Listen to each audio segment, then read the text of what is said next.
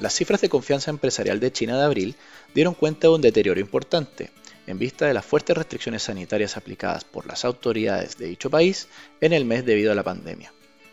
En particular, el indicador de confianza del sector manufacturero retrocedió a niveles de 47,4 puntos, mientras que el indicador vinculado a la actividad de servicios disminuyó a valores de 41,9 puntos, situándose en niveles similares a los observados en los peores momentos del COVID en 2020.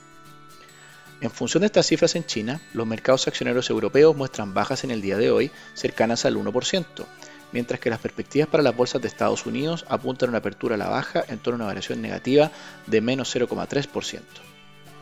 Por otro lado, en términos de precios de materias primas, se observa una baja en el precio del cobre en los mercados internacionales, hacia valores de 4,28 dólares la libra, mientras que el petróleo retrocede hacia niveles de 101 dólares el barril.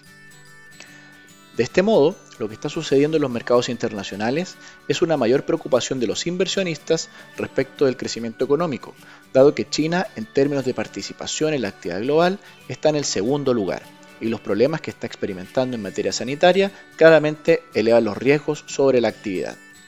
De hecho, la meta de crecimiento de China para el presente año es de un 5,5%, pero ya en el primer trimestre la economía creció un 4,8% en relación a igual periodo de 2021. Así, la presión sobre las autoridades para la aplicación de medidas de estímulo empieza a aumentar con el paso de los días. Con todo, en la medida que continúen las noticias negativas en materia sanitaria en China, creemos que hay que mantener una posición diversificada de las inversiones y de forma más defensiva, prefiriendo en mayor medida inversiones en renta fija nacional. Finalmente, si quieres saber más sobre nuestras recomendaciones, te invitamos a visitar nuestra página web banco.vice.cl